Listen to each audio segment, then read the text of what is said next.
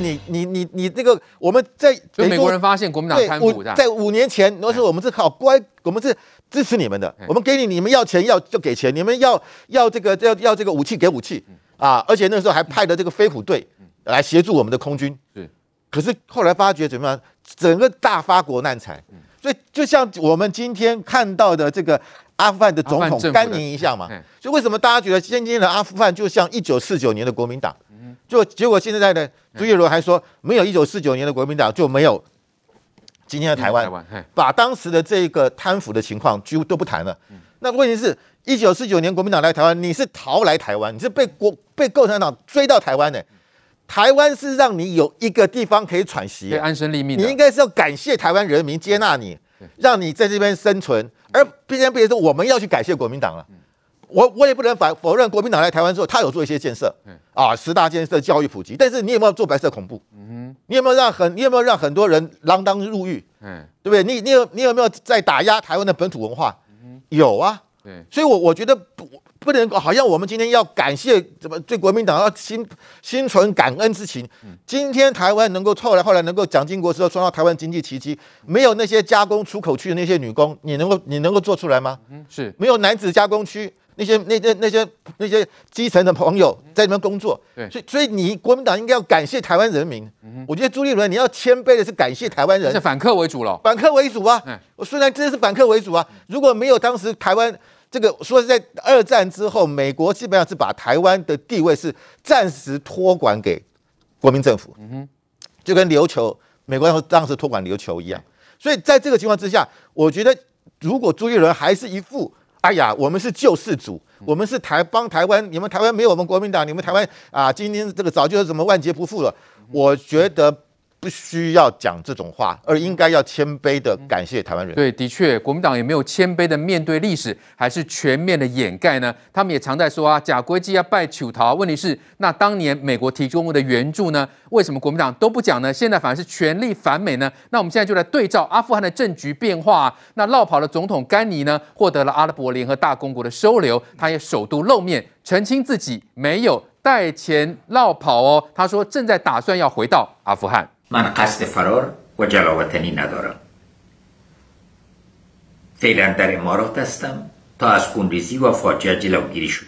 周三逃亡的总统甘尼录制影片露面，否认携带巨款闪人，也不想继续流亡，正和塔利班谈判何时能返国。I am not fearful of an honorable death, but I don't want the dishonoring of Afghanistan。好，我们看到是阿富汗的这个总统甘尼说呢，他没有带巨款，哈，也打算要回到阿富汗，但问题是有用吗？美国都已经说了，甘尼已经是不重要了，哈。那同时呢，他也被发现他的女儿住在纽约豪宅呀，所以呢，对照阿富汗人现在是水深火热，结果他的女儿是住在美国纽约。来，释放委员，这也让人家想到了，那国民党有多少的高官？子女也都在美国。其实从这个阿富汗，尤其是流亡的这个呃甘尼总统的案例呢，其实大家在想到说，其实他我们来对照一下国民党好了。呃，尤其是今天呢，朱立伦他为了选党魁的关系，然后一直在强调说国民党对台湾的重要性，但他的重要性是切割的。好，如果你真的要把国民党的这个整个的党史看起来，确实没有错。中国国民党开始创建的时候，是把整个中华民国创建的非常好，包括中国大陆那一块。但到一九四九的时候，只有经过短短的不到四十年时间，为什么整一大片的江山都不见了？大概就是因为所谓的军阀割据，或者是刚刚那个范老师所说的，你内部先腐化嘛，而且你没有把你的政权变成是一个本土的政权，或者呃有一个民主的制度。你到一九四九年来台湾的时候，还是高高在上，只凭一个古宁头，就说因为有古宁头的大捷，所以呢台湾人民要感谢你。你不要忘记了，如果不是因为韩战爆发，然后美军有这个第七呃舰队啊在协防台湾的话，现在的台湾恐怕早就被这个呃中国共产党侵略过来了哈。那当然大家都讲到了。其其实整个台湾的发展还是一样，中国国民党他有他的责任，他的责任是什么？他一来的时候做什么？戒严。我们所有在场的各位都跟我一样，可能比较年轻，比较不知道。我们戒严三十八年的时候，没有任何的言论自由。当时我们的党外怎么样突破言论自由？很多人牺牲了生命，然后到现在有这个本土政权，然后有这个民进党的出现。那当时的国民党到目前为止，已经从一九四九年到现在二零二一年，经历过七十年的时间，我们都一再质疑的，中国国民党就叫外来政权。为什么来台湾七十几年的一个中国国民党仍然被叫做外来政权？因为你就不觉得说台湾这个地方是你生生立命的地方，台湾这个地方是我们共有共存，然后能够生长的一个好的地方。如果你没有把它的政权本土化的时候，你永远在怀念你当时好的事情，错了。当时好的事情为什么会有戒严？当时好的事情，为什么有孔宋家族携带大批的黄金到美国去？当时美军一再告诉我们的中国国民党用这样的方式来协呃来处理台湾的事情的时候，没有把它变成是一个好的呃本土政权跟政治化。你看看阿富汗。阿富汗的总统，我们已经不想理他了。但是阿富汗的副总统，他愿意起身而战，他愿意可以凝聚他们内部的其他阿富汗的这个呃这个反抗军。那其实大家都觉得说，对，没有错，这才是阿富汗人民所需要的。所以现在世界上的媒体，包括美国的副国务卿也说，我们不要去处理这个阿富汗现在总统在讲什么。所以他的子女已经流亡海外，我们就不要去处理他。我们还是回来一下，包括朱立伦今天所说的部分，古宁头的呃所谓的大捷的部分，当然我们要感谢当时呢守住在古宁头的很多不管。是蓝绿的很多军人啊，守住这一块。但是后来到台湾在发展七十年的时间呢，看看国民党做的很多的事情，他到底是一个我们要歌功颂德呢，还是要来批判他？其实大家都心知肚明。我不希望呃朱立伦他为了选总呃为了选这个党主席的关系啊。哦，把他的国民党讲得非常的好，但是要忘了，我们一再质疑，为什么到目前为止，中国国民党仍然叫做外省党，中国国民党仍然被叫做没有本土政权的一个外来政权，这个才是需要检讨的部分。你如果选党魁的最重要目的，就是为了赢得选举，不管是二零二二或二零二四，如果你要赢得选举的话，你应该往中间靠拢才对啊。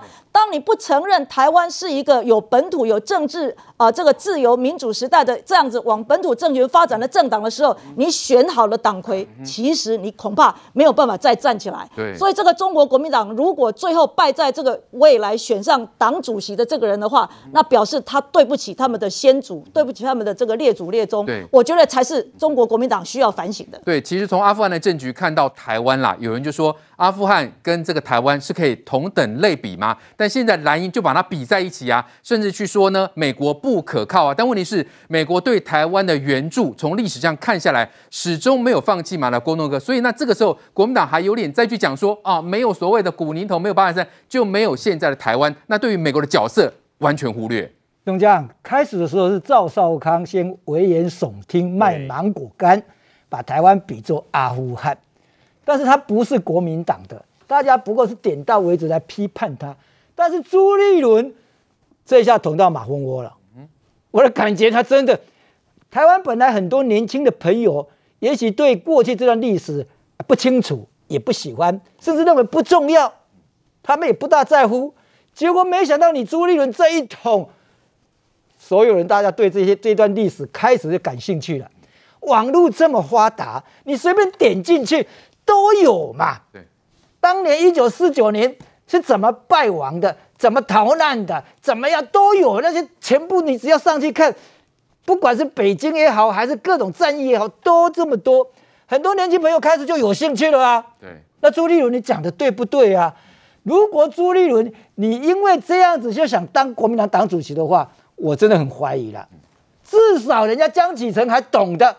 去抄刘世芳委员的正派承担，人家刘世芳委员在选立法委员说大看板大造把正派承担。你江启臣现在选党主席，你正派承担什么？你的意思是你们其他主席候选人都不是正派啊？我是觉得他们很莫名其妙一个政党哎，怎么会这样子？历史摆在那里，历史虽然你朱立伦可以讲那是以前历史，他们那些前前一辈要去承担的，不是我们这一代，你可以很婉转去解释嘛。结果你一弄。把一九四九年那段败亡的、那段逃难的，整个都曝光了。真相大家都研究真相到底怎么一回？谁说的才是对呢？那段反而是最不堪的，对，最难堪的，连蒋介石都不愿意去回忆。对，蒋总统在台湾的时候，历史故事都写在书里面。他的舰队，他的这个舰艇从高雄登岸，孙立人去接他，孙立人将军去接他。孙立人那时候在凤山嘛。他第一句话就问孙立人：“这里安全不安全？”孙立人答复他说：“报告总统，我在这里绝对安全。”嗯，这句话蒋介石放在心里面也不大服气。嗯，所以就是孙立人才后来会被隔离、居家隔离了半世纪啊！那真的是现在疫情比疫情还严重，居家隔离半世纪。我们讲一个当时对台湾连蒋介石都不放心的，都不愿意上来，这只是选项之一呀、啊。后来为什么还可以稳住呢？大家就讲的八二三炮战啊，那个巨炮可以从金门打到厦门嘞，那个巨炮谁运来的？美国运来的。那个炮轰在金门，一炮打过去，金门的车站就就就打垮掉了。那还要打吗？所以有时候历史你只要去回顾这些，你就觉得国民党这些想请党主席的，你们好歹把你们的党史拿出来读一读嘛。不要自己都搞不清楚，然后要正派承担也好，要讲什么胡说八道，搞到最后这个政党到现在“中国”两个字不肯拿到。我为什么讲它像个流亡政党呢？到现在你还在流亡嘛？你都已经在台湾几十年了，你还在流亡，让人家觉得很奇怪。朱立伦这次讲这句话，让很多年轻朋友觉得说：你到底知道过去那个历史没有？对，还是说你真的是要抹杀过去那些人？在台湾这这么长的时间。台湾人，哎，我们先讲报上有多少台湾兵在那边啊？嗯，对，被你征调过去的台湾兵有多少啊？对，你都没有假假机构拜求他，你都没有感谢一下，因为台湾人民的支持，让我们国民党可以在台湾这边生根。你这句话要讲出来，你怎么颠倒过去？没有一九四九的国民党就没有今天台湾，那个感觉是高高在上的、哦啊。对呀、啊，你还是统治者哎、欸，哎，你还是殖民者哎、欸，让人家觉得说怎么会有这样的一个政党呢？所以我说朱立伦，你这一句话赶快要修正，你不修正的话，江启臣的幕僚拿这些开始攻击你的话，那你真的受不起。你不要讲江启臣因为做的不好，所以我才会出来选。你要想要这样抹黑江启臣，如果力道强一点的话，我们必须要感谢台湾人民，因为台湾人民让我们国民党在这边还可以存在，不然你哪里有存在？我多讲一点，一九四九年中共建国以后，所有那些在被抓到的那些叛将，那个投降的叛将啊，全部都关在北京监狱里面，很惨哦。改造，结果在一九五九年改造十年了，第一批要放出来战犯，包括蒋介石爱将，多少爱将啊，都是上将的啦，大将的，要放出来了。其中有些人都自由选择，你要到哪里去？要去美国，送你去美国；你要到台湾，送你到台湾。就有些人就想说，那他们愿意到台湾。嗯，蒋介石拒绝，愤怒拒绝。哦，所以这些是投降分子，嗯，不准他们过来。那时候真是黄到这种地步哎，那些回忆录一本一本都写在那边。所以我说，朱立伦要选党主席，好好去读一下嘛。你怎么都不读这个东西，你怎么对得起台湾人民呢？来来，明显怎么样看到国民党过去的历史啦？这个朱立伦刚刚国栋讲，捅到马蜂窝啦。怎么样去看待这些？因为国民党还要继续在台湾发展。一个政权可以在台湾执政那么久，当然是五贺五败，有建设，然后当然也有破坏。对，我说有破坏，就譬如说白色恐怖这也是事实，二二八这也是事实。嗯、所以国民党必须要为为过去他的做的好的、做的不好的，他必须要承担呐、啊，要盖瓜承受。对，他要盖瓜承受，所以他会失去政权嘛。对，其实像威权政威威威权政府转型那么久，像在台湾哦、呃，像国民党可以在台湾执政那么久，也是很少的、啊。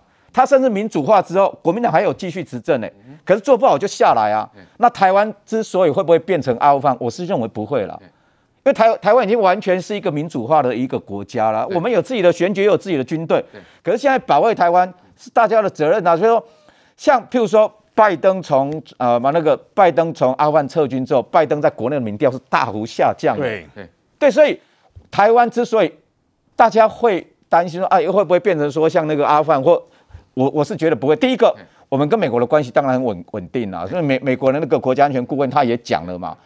还有包括包括这些如何维持友邦的关系。那第二个，如何加强？可是现在蓝营的高层或特别是比较可能有年纪的人，怎么现在变成全力在反美啊？不停在操作美国不可靠。哦，当年是接受美元，美国没有美国的帮助。何来今天的台湾？不会了，我就说，所以历史要拉开它的纵深来看嘛。打打光一九四九年，然后一一九四九年那时候，范老师讲的没有错了。那时候美国对国民党的政权其实是蛮失望的，所以那时候有叫做一个那个台湾地位未定论嘛。所以那时候美国其实是放弃台湾没有错，那也是事实。后来因为因为那个韩战爆发，重新又台湾台湾的战略地位又起来。那是所以国民党在讲诠释这段历史的时候，不用把国民党对台湾的贡献。特特别凸显嘛，历史有好有好有坏，你就正面评价。这是今天报纸，国民党智库讲，把阿富汗类比台湾是不恰当的。哦，哎，哎，这是你们国民党，这是亲对了，没有台湾，台湾也不会变成阿富汗呐、啊。他知道这个问题很严重啊，你因为这样子，不是对台湾人民来讲，你真是太侮辱台湾人民了嘛？尤其在这个关键时刻，台湾的蓝营之父赶快出来发表声明，那你们自己就要检讨，为什么会有人还是这种想法呢？